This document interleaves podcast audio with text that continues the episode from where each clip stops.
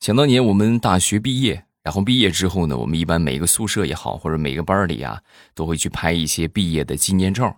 啊，我记得曾经我们班有一个这个女生宿舍里边几个姑娘，然后一块去拍这个写真啊，因为他们这个社长啊是东北的啊，所以这个社长的想法是什么呢？想拍一点忧郁一点的风格，哎，但是他又不知道如何去表达这个忧郁。来到这个影楼之后啊，跟这个老板就说：“呃，老板，你你们这儿能不能拍那种就是怨妇风格的？你给我拍个怨妇风格。”妹子啊，哥干了这么多年摄影，还真是没拍过怨妇啊。糗事播报开始，我们周一的节目，分享我们今日份的开心段子。我一个好哥们儿。他也是东北的啊，然后呢，上个月吧，上上个月啊，领着孩子去这个深圳了，啊，移居到深圳那边去了。然后你们也知道，这个跨度太大了。你们想从最北边到最南边，是不是？然后到那儿之后，其实他也挺担心的，就特别害怕，就这个孩子因为这个生活方面啊，包括这个呃口音的问题呀，是吧？而和别的孩子就产生一定的这个距离啊。但是呢，过了有那么差不多一个多月之后，他发现是他多虑了，因为经过一个多月的学习，他发现他孩子那个班里啊，至少有一半以上说话全都是大碴子味儿。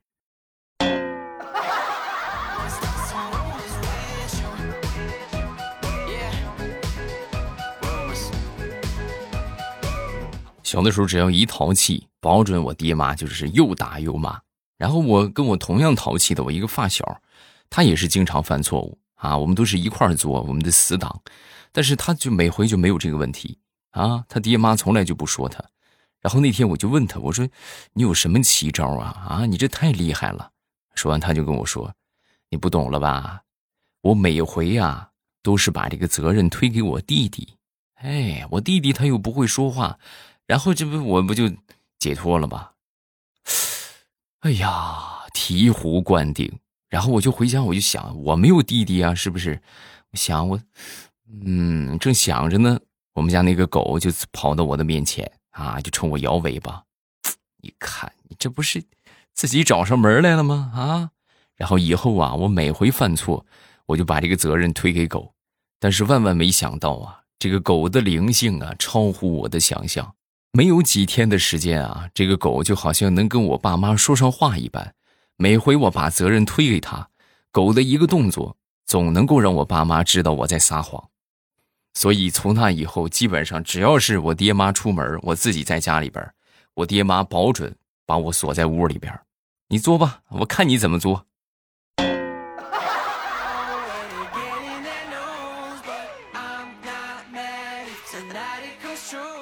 我一个同事前段时间呢，领着他妈妈去海南旅游啊，去到那儿，然后回来的时候啊，特意买了一个头等舱。买了一个头等舱的前一天呢，因为听说，哎呀，这个要坐头等舱，头等舱宽敞啊，是不是可以带的行李多？然后提前一天去超市里边打车去超市啊，买了那一大包的蔬菜啊，啊，一大袋子好几十斤绿油油的蔬菜。然后呢，等到这个。上了飞机之后啊，这个空姐都惊呆了啊！见过烧什么行李箱的各种各样东西的，头一回见着烧蔬菜的啊！然后就问这个这个我这个这个朋友他妈，阿姨啊，你这个这个菜，你们老家没有吗？说完他妈神回复：有啊，但是家里边贵呀，一斤贵五毛钱呢。那你这这好不容易坐一回头等舱的，你不烧点菜，那不浪费了吗？再说飞机走几个小时就到了，也坏不了啊。姑娘，你要吗？我分你点白菜。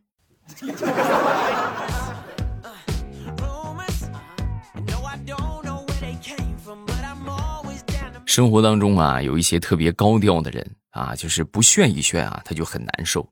咱们举例来说明啊，说这个大炮的一个亲戚吧，啊，那天呢家里边也是这个家族聚会似的啊，然后呢，这个他一个亲戚就开着这个 A 六来的哎呀，那就非常高调啊！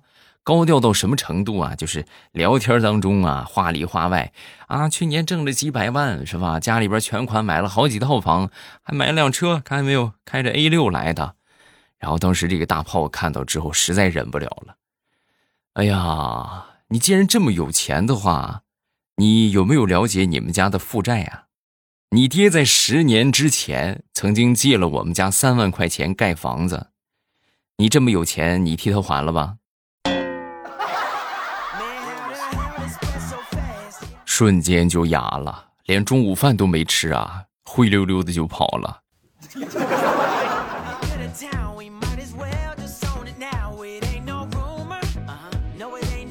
昨天准备去这个附近的万象城去看电影啊，结果去的稍微有点早，人家还没开门，然后我就过去拉那个大门啊，我正拉着呢，这个门口这个保安大叔啊就说：“呃，使点劲儿啊。”然后我当时一想，这难道说这怎么已经开门了吗？还是坏了，我拉不动啊？然后呢，我就我就使劲拽啊，我使劲拽，拽了两下还是没拽开，没拽开之后呢，这个大叔当时就不淡定了啊。你这个小伙子是怎么回事？我跟你说十点进，十点进，十点进，你使劲拉什么？啊，对呀，你不说使点劲儿吗？我使劲了，这不是？十点进，十点，十点，八点，九点，十点，十点进。我这个普通话你听不懂吗？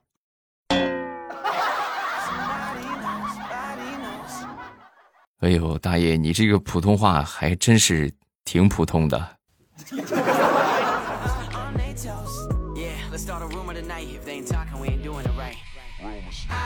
最近一直在减肥啊，还是小有成果的啊。呃，一个多月吧，这么一说，一个月啊，一个月稍微多一点，然后减了差不多有二十斤了，十八点九啊，就算十九斤吧，啊，还算可以。然后基本上来说呢，我每天的称体重称的可频繁了，家里边专门买了个电子秤啊，每天都是，每天都是啊，一天能称上七八回。然后那天呢，我也是，就是上厕所之前我称了称，然后上厕所上完之后呢，我又称了一遍，哎，称来称去，称来称去之后，我当时我就琢磨了一下，哎呀，这个称法好像不是在称我的体重啊，我这好像是在称我刚刚排出来的那些东西啊。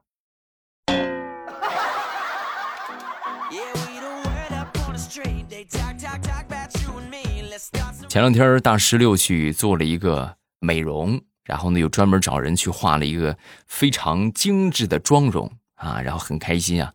回到家之后呢，就跟他妈妈开视频啊，还有一通的夸妈，你看我是不是我这好不好看啊？你看我这个这个我这个眼线漂亮不漂亮啊？说完之后，他妈看了一会儿就说：“哎呀，你长什么样啊你得感谢谁呀？你还不得感谢你妈妈我？快谢谢我，你的漂亮全靠我。”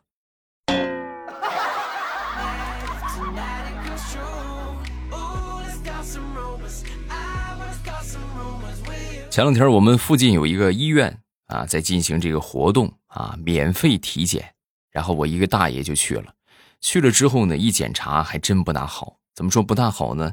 检出了有那么两样指标啊不合格，有点超标啊。然后这个大夫当时啊就给他开药啊，就说你这个需要怎么怎么样是吧？你这个得吃点什么调理调理。然后当时我这个大爷很理智啊，没听大夫的。然后呢，就去这个三甲医院，我们附近一个三甲医院去做了检查，专门花钱做的检查啊，免费的他信不过，花钱做完检查，检查完之后呢，拿着这个化验单啊，就去找这个大夫，这个时候就体现我们中华民族语言文化的博大精深啊！这个大夫当时拿过这个化验单一看，非常平和的就说：“没事大叔，你这个没问题。”你回家之后就该抽烟抽烟，该喝酒喝酒，想吃啥吃啥啊！你这个身体一点毛病都没有。然后从那天起，我这个大爷就一蹶不振。哎呀，大夫跟我说快不行了，哎呀，我怎么办呢？还真是这么个事儿。你要是这个来到医院里边检查完之后，大夫一看这个结果。是吧？大夫如果很严肃的跟你说你这个什么什么问题啊，那你就是什么问题，啊，如果说大夫就很心平气和的跟你说，没事儿，你这没有什么问题，小毛病，回家该吃吃，该喝喝啊，想干什么干什么。哎呀，那你这个心里边，我估计肯定接受不了。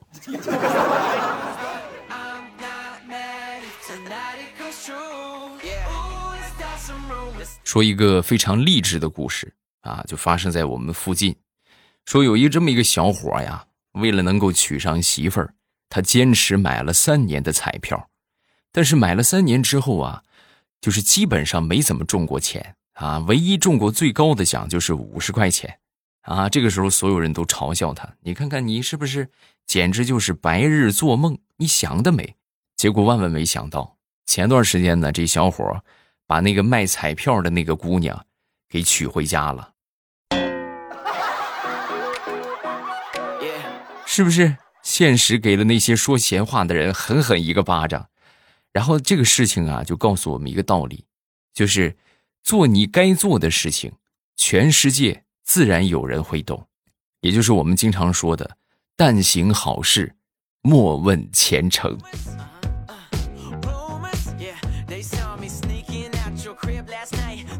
下面要说这个事儿啊，是很多人可能都会遇到过的。比如说，今天是礼拜一，这是一个平淡无奇的礼拜一的下午，我提前两个小时完成了工作，接下来该干啥呢？然后就问一问我们所有在听的朋友。如何摸鱼不被发现，领导还会认为你很认真的在工作呢？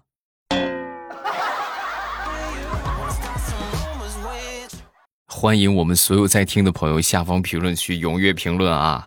有这个我觉得能解决好多人的问题啊！好多人就是哎呀，哎呀，你说还有两个，甚至还有更长时间，就一上午就把工作忙完了，你说下午这怎么办呢？如何摸鱼？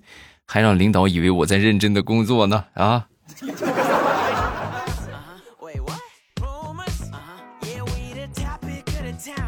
前两天啊，我妈就跟我八卦啊，就说：“哎呦，你知道吧？隔壁村那个谁谁谁好福气啊，生了一对双胞胎，还是龙凤胎，一男一女。”啊，当时我我闺女听完之后，我还没说什么，我闺女听完之后，当时很惊讶的跟我妈就说。哦，我的天哪，太厉害了吧，奶奶！双胞胎加龙凤胎，再加一男一女，一胎生了六个嘛！我的天，这是这是个什么品种？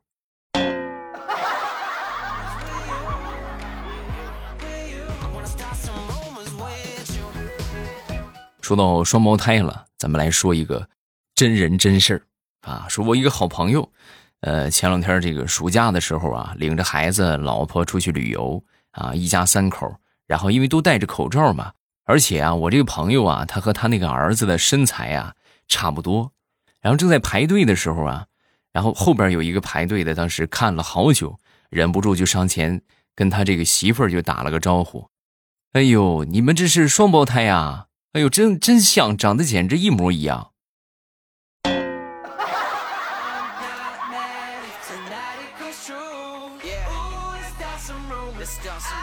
记得刚结婚那会儿，有一回啊，跟我媳妇儿吵架了啊，然后我媳妇儿当时收拾这个东西啊，收拾收拾东西，拎着包就准备走。准备走之后呢，我当时一合计，这肯定是回娘家了，是不是？因为当时我也在气头上，我就没劝。没劝之后呢，当天晚上，我爹就给我打电话来了啊，说有事回来家商量一下。然后我就赶回家，回家之后呢，我就发现我媳妇儿还有我爸妈，他们三个人正坐在一块吃饭。啊，我爹一看着我进来了，当时就把这个酒杯就放下了，放下之后，默默地抄起了手边的笤帚疙瘩，瞬间那儿时的回忆就涌上心头啊啊！这是我爹要揍我了。我说：“哎呀，爸爸爸，别别别别，我再也不敢了，好不好？我再也不敢了。”然后从那以后到我们现在啊，结婚这么说得有个。六年了，六年多了啊，然后就是从来没有吵过架，啊，因为这一招实在是太好使了。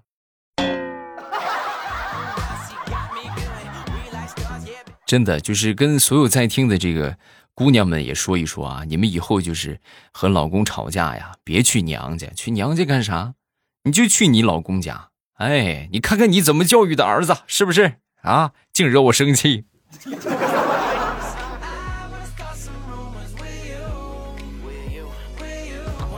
上个月啊，我听我们这个小区的保安就说：“哎呦，再有一个月的时间吧，咱们这个小区啊就升级成人脸识别技术了。”我一听，呵，你看，哎呀，这么多年这物业费可算是没白交。我以为呀，这个人脸技术就是就现在人脸门禁嘛，这好多小区都在实行啊。结果等一个月之后。我我就问他，我看还没安这个设备，然后我就问他，我说，不是说这个人脸识别吗？这怎么没没还没弄啊？已经开始了，已经开始了。你看，就像你这种咱们经常见的面熟的，我就直接给你开门让你进。你看那些我一看我不认识的，那我我就得登记一下，人脸识别嘛。啊，这么个人脸识别呀。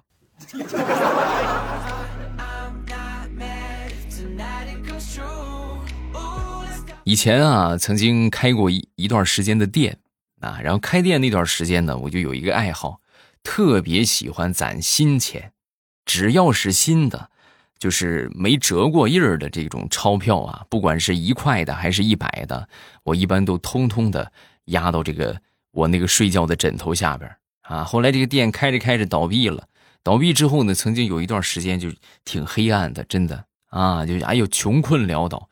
真的就是连连哎呀，就别说别说吃饭了，就喝口水都很困难。然后在我最绝望的时候啊，我就收拾我这个铺盖，我一抖，哎呀，藏田那一大堆的那崭新的钞票漫天飞舞。你们知道那一刻是什么感觉吗？那一刻的感觉就是，这些钱就跟白捡的一样。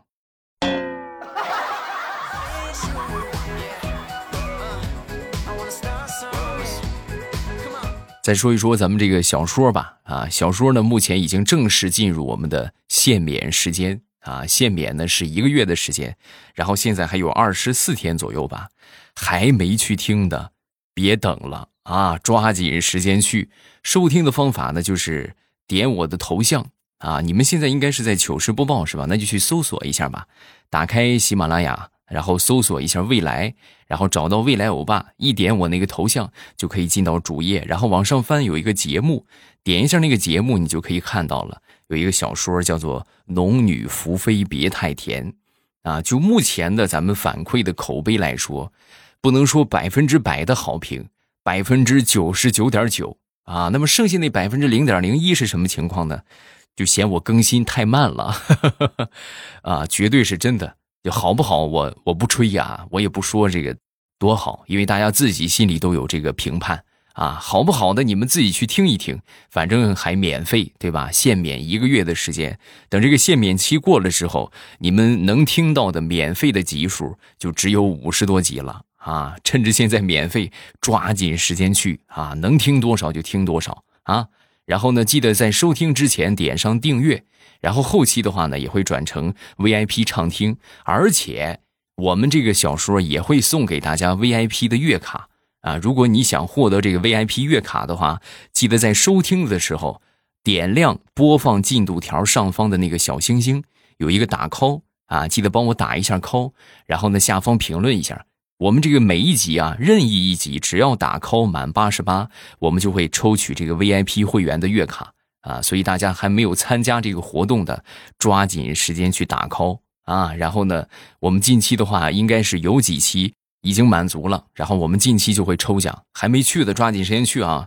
因为限免的规则改了，以前的时候可以免费听两个月，现在只能免费听一个月啊！别错过这个难得的机会，一个月的羊毛咱们一定要薅上啊！好，下面我们来看评论，首先来看第一个。叫飞亲幺三幺四，好久没有听欧巴的节目了，现在补回来听欧巴又新上的小说，我感觉错过了什么重要时刻。之前听了《锦绣龙门》，后来又听了《风行三国》，现在欧巴又新上了一本小说，我觉得很不错，五星好评，祝欧巴节目越来越好，谢谢，感谢你的好评啊。下一个叫做野小万里。一八一九年关注的未来，现在我都二十五岁了。最近我又来了，熟悉的声音。那时候我还在上高中，在画室里面一边画素描一边听未来。老师过来问我：“黑白画有那么好笑吗？” 哎，和他同样情况的还有一个学画画的啊，叫做鹅笑少女。以前我只知道未来欧巴马上与未来很好听，不知道未来欧巴小说也很好听。最近就迷上了未来欧巴的小说了，两天狂听了八十集。画画的时候一直听。顺便说一句，高三画画集训的时候听的都是欧巴，现在大三了还在听，支持欧巴，谢谢。趁着现在限时免费啊，然后我努力多给大家更新几集，你们还没有去听的，抓紧时间啊！收听的方法就是喜马拉雅搜索“未来”，然后呢，直接去到这个呃点头像进主页就可以了啊。然后进到主页之后呢，你们就可以呃找到这个点节目啊，再往上翻有一个节目，一点我的那个节目，然后你就可以看到“农女福妃别太甜”，然后把这个小说点上订阅。然后听就可以了啊！觉得比较好听的，记得来给我来一个五星好评，一定要记得点亮五颗星啊！很容易点到四星半，大家就点满五颗星，然后给我来一个五星好评，谢谢各位的支持啊！感谢大家，大家努力的好评，然后努力的打 call，我会给大家安排爆更啊！谢谢各位的捧场，感谢大家的支持，我会在小说的评论区和你保持互动。记得来撩我啊！你只要给我发评论，我肯定就回复你。不信你就试试。喜马拉雅听，我想听。